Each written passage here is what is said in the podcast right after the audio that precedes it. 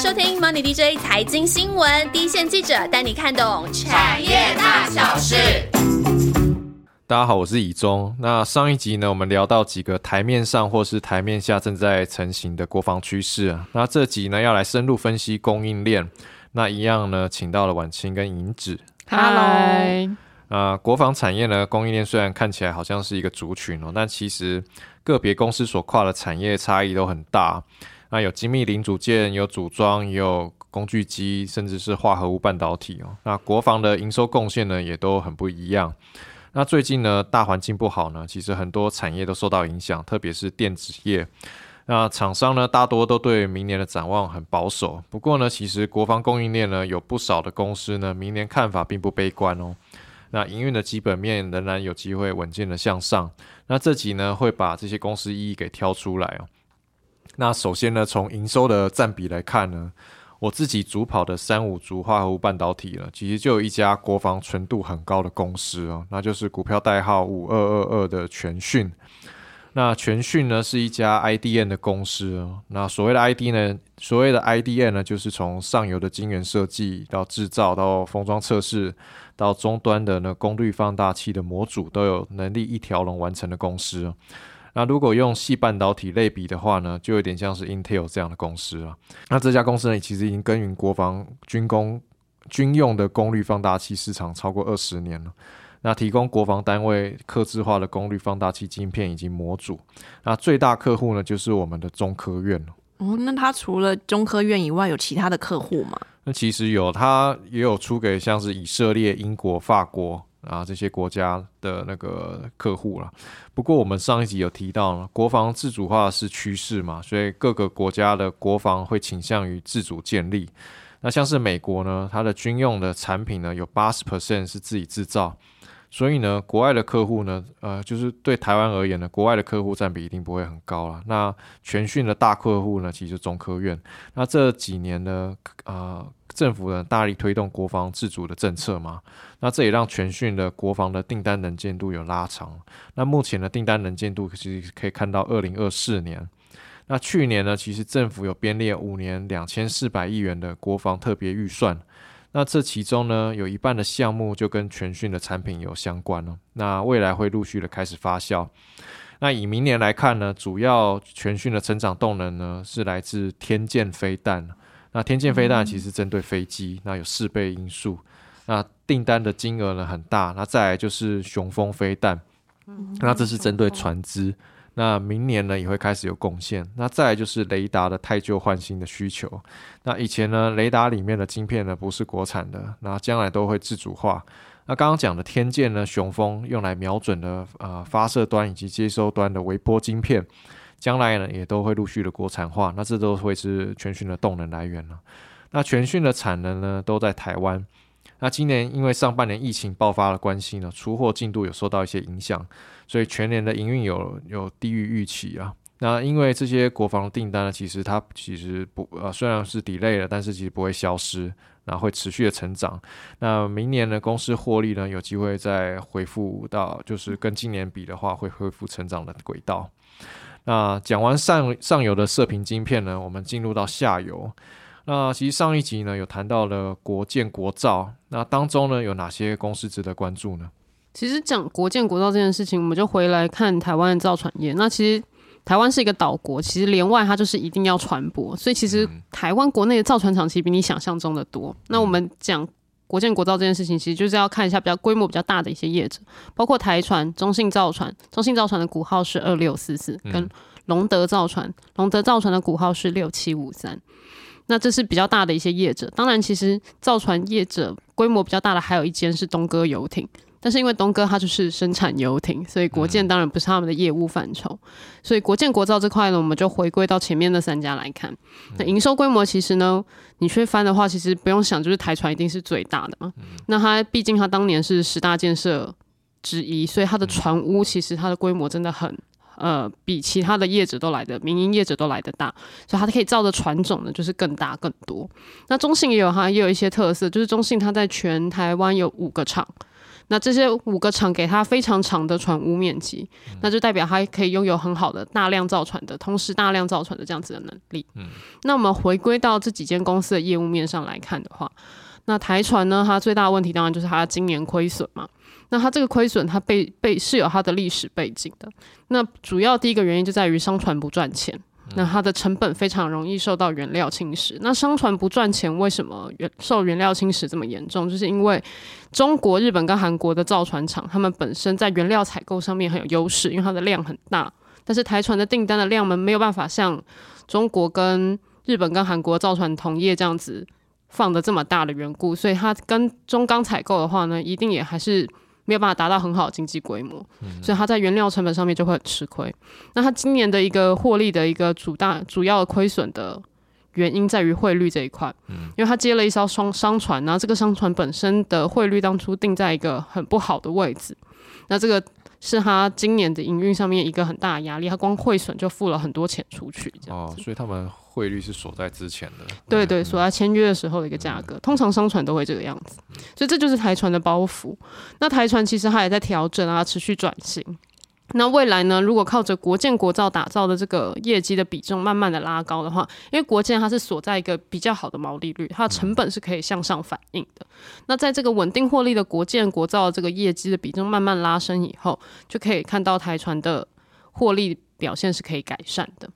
那我们看回来看中信跟十一月十五号刚通过上市审议的隆德来看的话呢，他们两家的股本分别是六亿跟九亿，在规模对在规模上面，他们比台船小的很多这样子。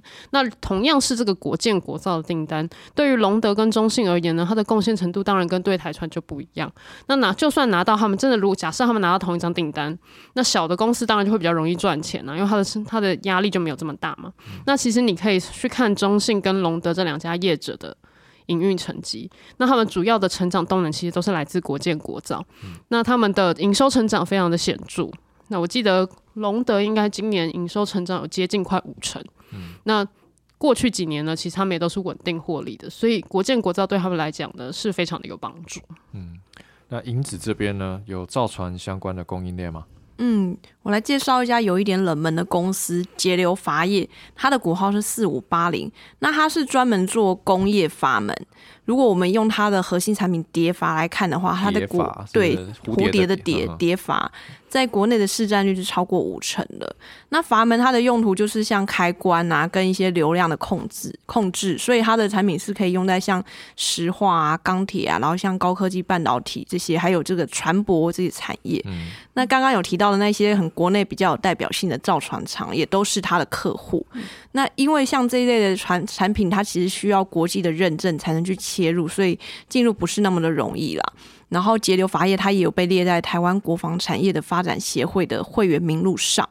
那刚刚提到说它在国内市占率很高嘛，那它在国内的，就是国内占它的营收比重其实又超过五成，而且它的应用的产业是很分散的。那像石化啊、钢铁，他们其实也都有自己固定的税收啊，跟太旧换新的需求，所以节流法益的业绩一直都蛮稳定的。那明年是有机会比今年好的，所以如果这个未来国建国造的需求起来，对它的业绩当然也是加分的。OK，那国建国造这几家公司啊，大家都可以留意了。那国机国造呢？汉翔的动能怎么看？嗯，汉翔就是我们刚刚讲说，就是国内的航太龙头嘛。那其实汉翔它的动能呢，一直都是军用跟商用的这个双轨业务在拉动。那其实你去看疫情期间，大家都知道就是边境封锁，那飞机都不能飞，所以其实汉翔的业务几乎都是靠军用业务在支撑它。那我们就先就军用业务这个层面来看好了，就是它的它现在手上 run 的军用业务呢有两个，第一个是凤展专案，凤展专案就是我们知道的 F 十六的这个性能提升案。那它本来是预计在二零二三年，就是明年它就要结束。但是他今年又宣布呢，他会再往后延三年到二零二六年。那为什么要往后延呢？根据这件事情的大老板就是空军。那空军的说法的是，他要在 F 十六上面再新增不同的武器系统。那有这一块的工作呢，是代表这个凤展专案就要再往后延伸这样子。那空军也表示说呢，战斗机的结构更新这件事情，就是从 A B 变成 V 这件事情。这个原本的凤展专案，它是会如期完成的。那反正不管怎么样呢，凤展专案就是要延期了嘛，就是要延长。这个业务延伸这件事情，绝对会是对汉翔的业绩是有帮助的。那再来是谈到汉翔的第二个军用业务，就是高教机。那高教机它完成开发了以后呢，它就要开始交机嘛。那它交机就是从去年开始交两架，今年要交八架，明年要交十七架。那在后续来看的话呢，明年、后年、大后年都是它的密集交机期。那密集交机期呢，就会对它的营营运的贡献就会很大。那同时 run 两个军用业务，所以汉翔军用业务的成长动能动能当然就很强。嗯哼。那汉翔在高教机上面当然有跟祝龙啊、有跟成田啊都有合作，所以这两家业者呢，他们也是会同时受惠的。OK，所以汉翔的 F 十六的呃凤展专案嘛，然后因为它的呃它的呃业务有有在新增不同的武器系统的业务了，所以。它的虽然延期，但是它整个因为新增不同武器系统业务，所以它整个量是会在增加的嘛，对。然后再加上高教机，刚刚有讲到两架、八架、十七架，就是会逐年的在提升。那这个就可以密切注意汉翔的整个动能了。那汉翔的商用业务呢？现在其实各国已经开始解封了嘛，应该也越来越明确了吧？这块业务。对，其实比较大的航太市场，呃，航空市场里面其实只剩中国嘛，那整个其他航空市场基本上就恢复正常了。嗯，所以我们其实看到汉翔的这个商用业务的状况，它其实进入了另外一个快速成长的阶段。如果你去看呢，今年呢，汉翔的商用业务就已经拉升的很快了，那营收上面其实也有超越疫情前的水准。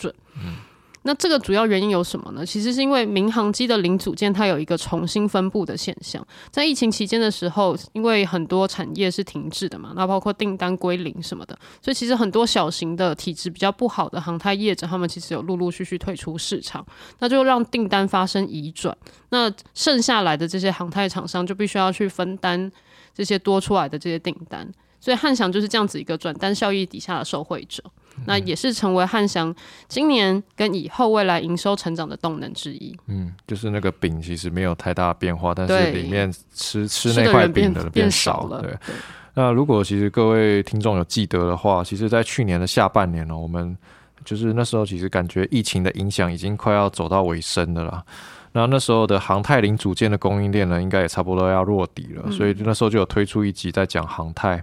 那时候呢，也是请晚清当来宾呢。那里面就有提到汉翔跟祝龙这些航太的供应链啊，那算是讲的还蛮早的。那有兴趣的听众呢，可以再回去听一下那集呃讲那个航太供应链的状况。那接下来呢，啊要介绍另一家的精密零组件的供应商，然后就是股票代号啊六八二九的千富精密。那这家是我主跑的公司啊。那千富精密呢？啊，目前的营收结构当中呢，主要是来自半导体以及面板设备的关键零组件了。啊，其他的最大客户是美商印材。那国防相关的营收大约占两成上下了。那国防最大客户就是美国市占率最高的那一间军工厂了。那这几年呢，台湾的武器采购需求一直在提升嘛。那上一集有提到说啊，就是工业合作案的机会。啊，就是已经开始大大在增加。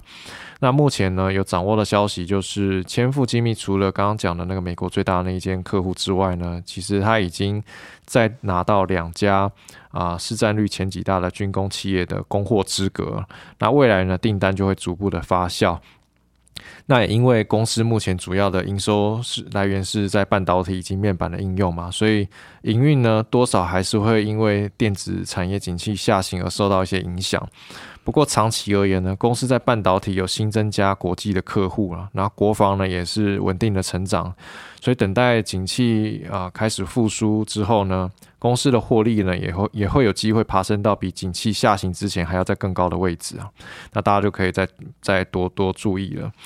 那再还有一个趋势就是啊，就是未来其实啊，大国跟小国的冲突过程当中呢，不对称战力的建立也是成为关键了。那这个所谓的不对称战力呢，当中呃，小国要如何拼搏呢？就是无人机的发展就是当中的重点之一。那有哪些厂商有机会呢？嗯，我们如果去看无人机的话，其实国内是有蛮多无人机制造商的，包括雷虎，股号是八零三三。那但是呢，这样子有这些，虽然我们有这些制制造商了，但是具体到底会有多少军方的业绩投给这些无人机厂商还不算是很明确。不过目前来说呢，中科院本身它就已经开发好了小型、中型、大型不同的无人机，那近期也好像有好几场对外展示的活动，所以只能够说呢，如果未来要量产的时候，中科院它是一个研发单位，所以它一定会需要有合作生产的业者。但现阶段你说谁会拿到这个订单，还有一点言之过早。那当然也不能够排除说军方会直接对合格的供应商就直接展开采购，这样也不需要中科院这样子。但是其实你回到国防这个产业的特色呢，其实业者就是你呃客户，就像军方这样子，你就是要保障你的国家安全嘛。所以它对于供应商的话呢，企业背景调查也会是一个关键。那未来零组件排除中国制造，这些都是一些基础的门槛，是大家可以参考的一些看法。这样子，那就是呃无人机这块，就是现在还是在呃一个比较初期的阶段，但是这些厂商它其实有制造无人机的能力。那之后假设那个机会出来的话，大家是可以密切留意的。接下来介绍一家很特别的公司啊，是股票代号一八一零的合成。那合成呢是一家陶瓷厂，那有一定的比重是应用在马桶上。那为什么会跟国防相关呢？那主线记者建奇呢有提到，合成呢原本是呃的主力产品的应用呢，成长空间已经饱和之后呢。啊，这家公司呢就开始思考啊，陶瓷还有哪些用途？所以公司从二零零三年开始与中科院合作开发一系列的产品，那包括像是防弹陶瓷、防弹板、防弹衣啊、防弹公事包等等，以及防弹盾牌。那呃，已经有很多项的产品呢，通过美国的怀特实验室的测试。那合成的国防相关产品呢，目前占营收不到十 percent。不过呢，从那个获利方面来看呢，占比可能更高一些些哦。那所以呢，可以推知产品的毛利率呢，可能远高于公司的平均水准，是未来公司的营运动能之一啦。那以公司的基本面来看呢，公司认为目前啊接单呢跟往年比起来符合预期。那随着疫情的影响逐渐淡化，认为呢明年的整体营运有机会持稳今年的表现。那这期呢，我们挑出国防供应链当中呢，国防有一定比重。然后未来在国防自主趋势之下呢，这些这项业务的机会呢，会有这有机会再争取到更多的订单。那而且不只是国防，我们也希望这家公司啊，在其他的业务也会站在趋势上。那整体基本面也都稳健成长的公司。那包括像是刚刚讲到的国建国造的台船、中信、龙德造船，还有节流阀业。那国际国造的汉翔、祝龙、成田。那工业合作案有千富精密。都值得持续 follow 他们基本面。那在无人机方面呢，就刚刚讲的雷虎有具备制造无人机的能力，但是目前呢还没有太多军方的订单贡献，但是后续呢可以持续的追踪。那陶瓷厂合成呢，从马桶做到一系列的防弹产品，大家可以留意了。好，那接下来进入回复听众留言时间。首先呢，在 Apple Podcast 上面呢，呃，有一位是云林的产胶啊。然后他有提到，呃，感谢 NDJ 团队制作的光学族群的那一集哦。那那一集他他有提到说，啊，这个族群呢处于比较低基期，而且年底又有两家的新贵股，啊，是博特光还有宝盛光学要转上柜，而宝盛的毛利率呢已经创高达到四十 percent 以上，而且明年预计进行资本支出，跨入非球面以及自由曲面镜片。那他有提到，请问这块能够啊，这块能否受惠元宇宙的趋势？那我也问到线上的记者哦，那他认为呢，宝盛光学的确是聚焦在立基型的应用，那元宇宙呢，在目前至少在短期之内哦，也被定位在比较是立基型而非量大的应用了。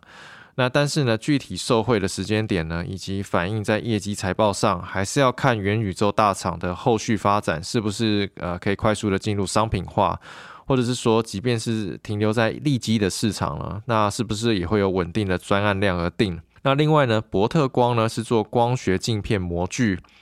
那元宇宙呢的穿戴装置的镜头啊，因为要使用到镜片嘛，所以呢，如果是这样的元宇宙市场如果发酵的话呢，也会用到光学镜片的模具哦。好，那我们再来看其他留言哦。那再是 MB Player 上面呢，有看到 A piece of cake。那他有提到说呢，从来没有听过深度广度都很够的军工产业分析，谢谢你的支持。另外呢，有看到房心仪，那有其实有好多集都有看到你的留言哦。